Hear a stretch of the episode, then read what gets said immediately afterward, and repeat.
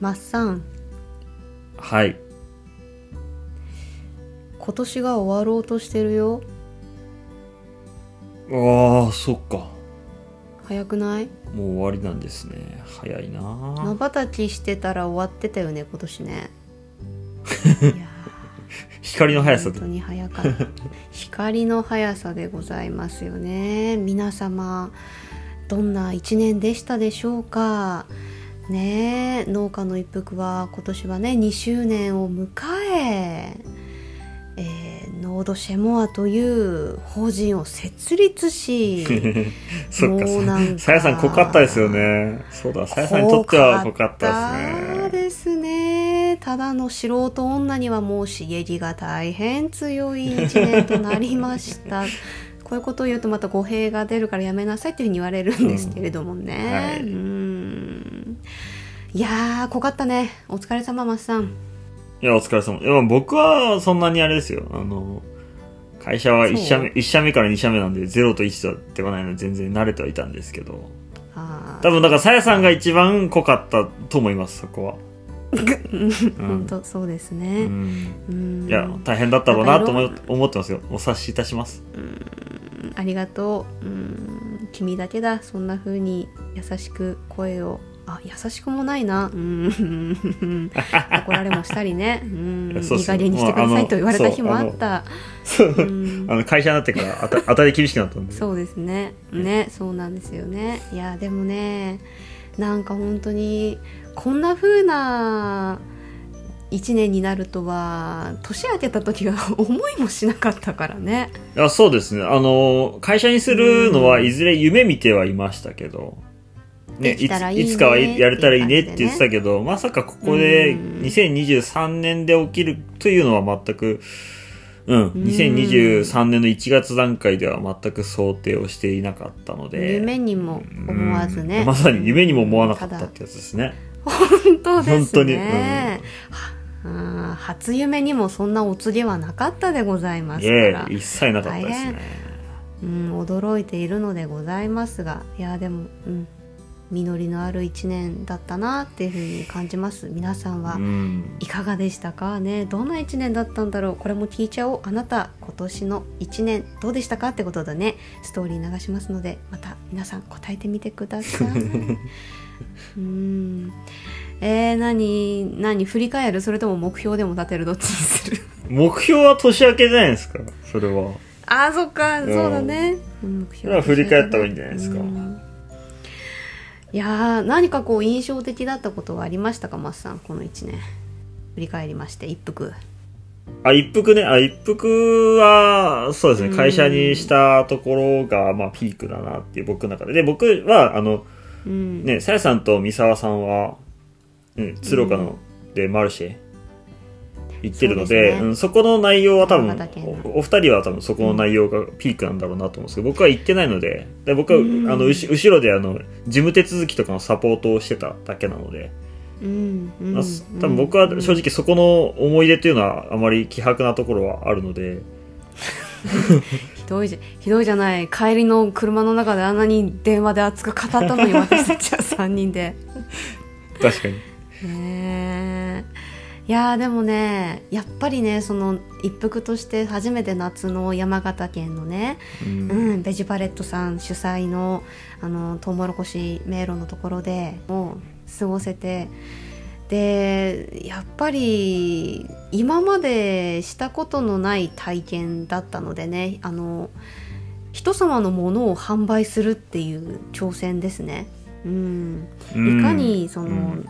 決して作り手ではないのでそこの作り手さんが込めた思いをいかに消費者の方に伝えられるかっていうところの難しさだとかさらに面白さだとかね、うん。そういうのものをいろんな刺激をこう得た3日間だったのでいやありがたい体験させていただいてるなっていうふうに感じますね。うん。それこそあれね、帰りのそれこそ電話で言ってましたもんね。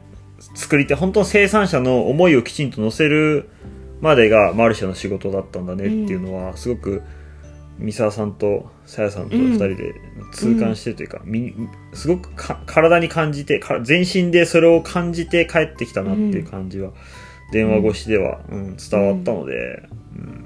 でうん。やっぱりそう僕ら生産者っていうのは、やっぱその作る意味をこ意味を込めて作ってるの,、うん。たただ作ってるわけではなくてきちんと意味を込めてどういう方に食べてほしいとかどういうふうに食べてほしいとか、どういう思いで受け取ってほしいとかっていう思いがあるので、まあ、そこの食べてくださる方と僕ら作った方の間に立つっていうのはやっぱそこの意味っていうのはすごく大きいだろうなっていうのは、まあ僕もその裏方としてサポートしてて改めて、ああやっぱりこういうのってきちんと伝えなきゃいけないし、その伝え方っていうのをすごく考えなきゃいけないなっていうのを、ん。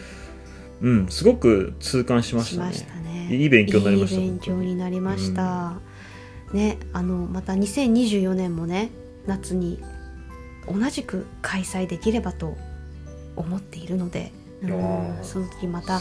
山形の方々に、うん、楽しんでいただけてあと驚きを与えられるような、うん。そんなマルシェ作っていけたらいいなっていうふうに感じますね。いやー使ったしね。びっくりしたな。うん。言ったじゃないですか、スローがやばいよっつって。東北でしょとかっつってね。北海道と大して変わらん。北ってつくでしょとかって言ったら。いやいやいやいやいや。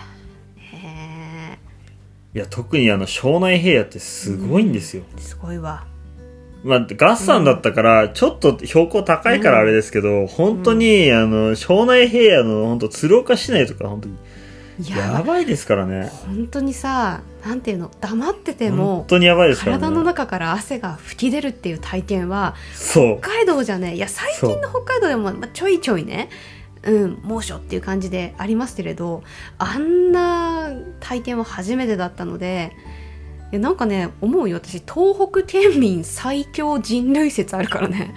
だってあの猛暑に耐えてさあの雪にも耐えてるからさね。そ北海道民まだまだだなっていうふうに感じますね。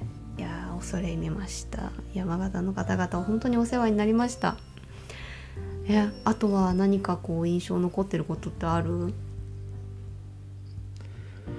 まあ、僕はもう本業の方が、まあちょっと、うん、かなりすごかったのうで、今年ね。悪い意味で。しょ。しょぼーん まあそうですね、今で、今決算期、僕、あの、うちの会社12月決算なので、12月の今こ、この月あたりで徐々に数字が見えてきたんですけど、あまあまあまあ、おうおうおうっていう、やってもうたなっていう感じの数字が、えー徐々にせ それが鮮明になってきて、うんうんうん。いやー、これはいい勉強代払ったなっていうやっぱり感じですね。っ。ていうのが一番ですかね。うん。いや個人的には、まあいいつも常々言ってるんですけど天候のせいにしちゃダメだよねとは言うんですけど、うんうんうんあのいや僕結構言ってると思うんですよ、その豊あの作は天候のせいじゃないよってその豊作はてそのおかげだしそう不作は人間のせいだしって言ってるんですけど、あの要は今必死にその文献よ、うん。読んだりとかまああれこれ昔の資料を引っ張り出して、ここにあるここにあるずらずらっとした資料今全部引っ張り出して、あの過去の資料を見て、高温障害どうのこうのとかっていろいろ調べてるんですけど、うん。で振り返った時に何かできたのかなって思った時に、な何もできないレベルだったんですよねああそうなの？あらららららら。そうなんですよ。あの、特に、そう、僕らの地域は、あの、水もなかったので、そうだね。言ってたね。そうなんです。うん。で、田んぼ、ね。田んぼの水も結構ギリギリだったのもあったし、で、畑作物も、うん何か対策打てたかっていうと、うん、何も手はなかったかなっていう気はしてうて、ーんただ、うん、なかったからしょうがないよねってやると、また同じことがきっと起きるはずなので、うんうんうんまあそこは、うん、この冬の間に答えをきちんと見つけ出さなきゃいけないんですけど、現状、本当に心折れるぐらい何もないんですよね、アイディアが。あの文献マニアもう一回、全く同じ、今、それこそ、何？タイムリープして、うん、と2023年4月に戻って、じゃあそこから何かできたかって言われると特に大豆なんかは、うん、もうどうにもならなかったかもしれないっていう。そんなぐらい。ぐらいやっぱりすごい天気だった。今までない天気だったので。うん。まあ一番僕が悔しいですよね。だからそうやってあの天候のせいにしちゃいけないって散々自分に言ってたうん。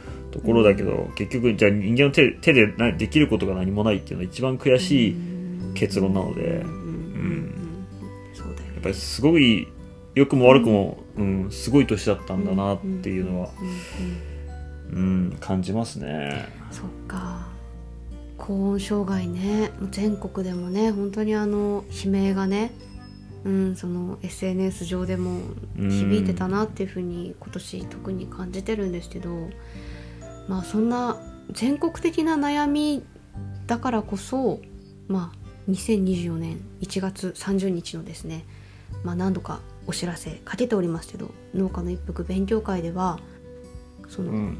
来年の今から言うとね来年の夏どういうふうに戦うべきかっていうことをあニキコとね立花、さんが、うん、いろんな面から科学を使ってアプローチした知識、うん、そういうものを学べる場となっておりますので、皆さんでいろんなヒントをそこで得られたらいいなっていうふうにも感じますね。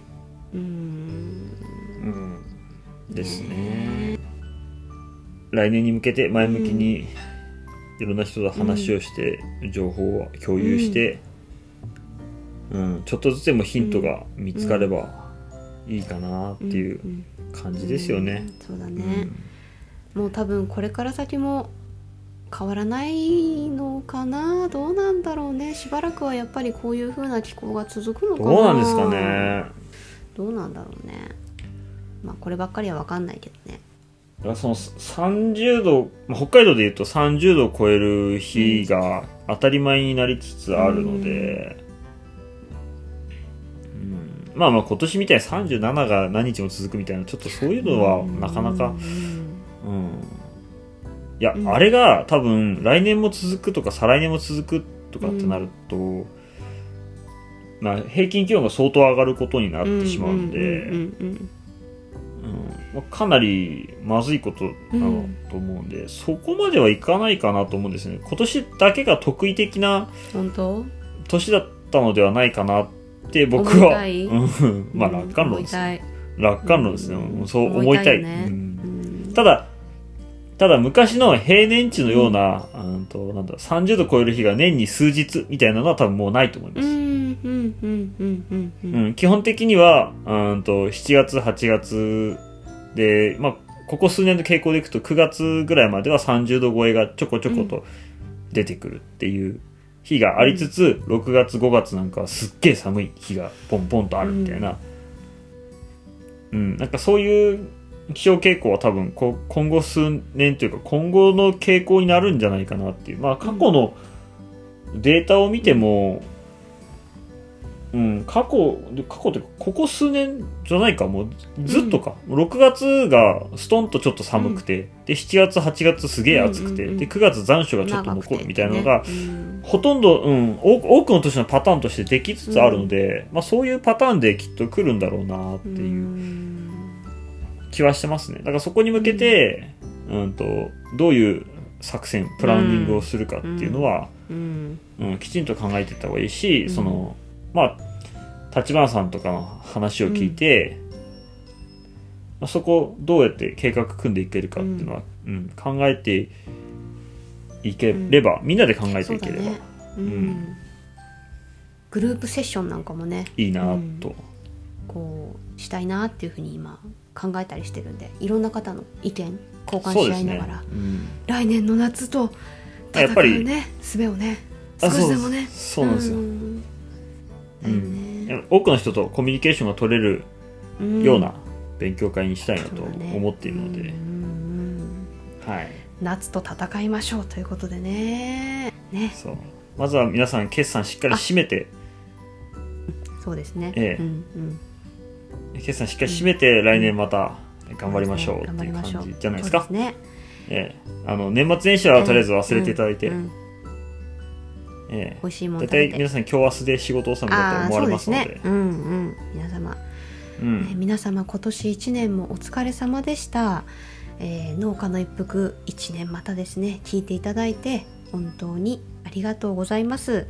来年もですね、うん、こんな風に真面目に話したりすっごいくだらない話したりを繰り返しながら一服の日々続けてまいりますので来年もよろしくお願いいたします。今年もお世話になりました。なりました。農家の一服では皆様からのお便りをお待ちしております。農業の疑問や相談ちょっと聞いてみたいテーマまで Spotify の Q&A コーナー農家の一服インスタグラムまたは X のメッセージ機能でお送りください。お便りをいただいた方の中から抽選で一服ステッカーもしくはさやさんのおすすめ一服お茶菓子をプレゼント。ご応募お待ちしております。